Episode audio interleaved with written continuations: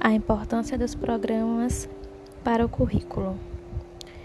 O currículo escolar é, em linhas gerais, justamente isso: a distribuição dos conteúdos a serem estudados e das atividades a serem executadas pelos estudantes em todo em todo seu percurso pelo ensino básico. Aliás, a própria palavra currículo, que vem do latim currículo, significa basicamente caminho. Trata-se, portanto, da trajetória que deve ser percorrida por todos os alunos do primeiro ano do ensino infantil ao terceiro ano do ensino médio. Isso inclui as matérias a serem ensinadas a cada período letivo, os tópicos que serão abordados em cada matéria, as competências que os alunos, que os estudantes devem dominar ao final de cada etapa. A Constituição de 1988 já prevê a adoção do currículo escolar por toda a instituição de ensino do país, pelo menos no nível fundamental. A medida visa garantir que todos os estudantes do Brasil tenham acesso a uma série de conteúdos fixos, que são considerados mínimo para a formação básica.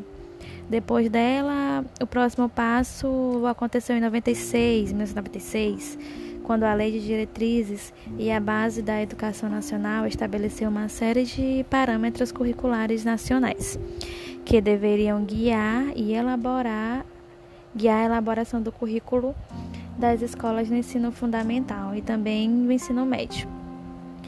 Mas aí em 2008, o programa Currículo em Movimento incluiu parâmetros para o ensino infantil na Lei de Diretrizes Bases. Quando se trata de elaboração do currículo escolar, o público infantil há de se considerar os seus eixos principais.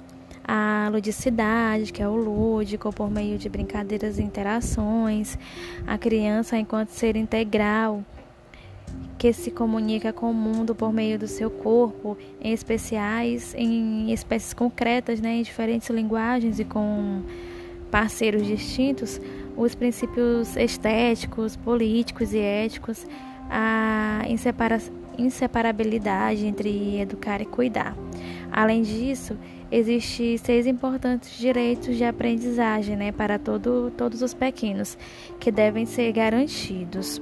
Conviver, né, o primeiro, o aluno tem que conviver de forma democrática com crianças e adultos, de modo a utilizar o, e produzir várias linguagens, o que contribui para, para o aumento do seu conhecimento. Brincar, que é direito de toda criança, brincar na escola de várias formas, com seus colegas, né? Essa, essa interação possibilita a recriação da cultura infantil, acesso a patrimônio social, cultura e, e científico, né? Ampliando as suas capacidades cognitivas, motoras, relacionais e emocionais. Participar, o terceiro tópico, né? Participar, a participação quer dizer que a criança passa a ser protagonista né, em todo o processo educacional, aplicados pela instituição de educação infantil, no caso. O quarto, que é o explorar, o educador ele deve explorar né, o conhecimento dos seus alunos para tirar dele o máximo de coisas possíveis, né? É com palavras, sonhos, linguagens artísticas, histórias, elementos da natureza, objetos e entre outros. O quinto, que é o comunicar, os pequenos precisam se comunicar a partir de diferentes linguagens, sentimentos, opiniões, narrativa de experiências, desejos e registro, né? E o seis, que é conhecer-se, né? Que é um dos principais pilares, né? Que o, o currículo escolar deve promover, né? Que a criança deve conhecer a si próprio, né?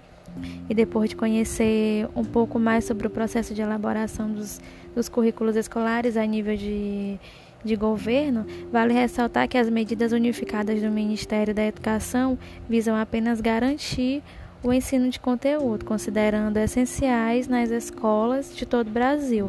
Sendo assim, há ainda bastante espaço para que as instituições de ensino tragam inovações para a sala de aula. É, entre essas diferenças, é, estão, por exemplo, o ensino bilíngue, a ênfase das artes, as matérias eletivas e etc. Né? As atividades e os conteúdos de, de um currículo diferenciam-se diferenciam-se, né? Tendem a contribuir muito para a inteligência cognitiva e até emocional dos alunos. Preparação para a vida profissional é um dos pontos que, que o currículo traz né, para, para nossos alunos. Aprender os conteúdos tradicionais e tipo matemática, português, química é o básico, né? No entanto, na hora de iniciar a, carreira, sabemos que o mercado exige muito mais do que isso, né? Habilidades, capacidades de aplicação e conhecimentos. É, tem também o foco em interesses, em interesses e talentos individuais. É, dessa forma é possível desenvolver não só apenas habilidades cognitivas, como inteligência, capacidade de resolução de problemas e raciocínio lógico, né? Melhora também as habilidades das crianças. Com isso, as crianças aperfeiçoam o seu, o seu perfil de habilidade, tornando-se mais ativas na aprendizagem no campo cognitivo, físico, social e artístico, né? A autonomia né, e a automotricidade, esses fatores são fundamentais para que os filhos desenvolvam o senso de dependência é, desde cedo, o que o faz ser um adolescente e adulto mais responsável, seguro e, auto, e autoconfiante para conquistar os seus próprios objetivos. Né? Desenvolve também a linguagem a linguagem e da interação social, né? É um dos pilares um dos pilares do processo educativo é a linguagem, item indispensável para o currículo de desenvolvimento de uma boa instituição de ensino. O aumento de interesse né, dos alunos pelo estudo, aulas bem planejadas, recheadas de tarefas teóricas e práticas e com atividades lúdicas, né, fazem com que eles fiquem mais focados na aula e isso melhora muito mais o interesse, o interesse deles, né? Para garantir, né, que os nossos filhos estão estudando de, em uma escola com um projeto de ensino diferenciado e eficaz, é necessário analisar alguns fatores. Para isso, é, é recomendado, né, conversar com os professores para saber o que de fato os alunos estão aprendendo, né? E é imprescindível avaliar se, se o desenvolvimento da criança está evoluindo ou está regredindo.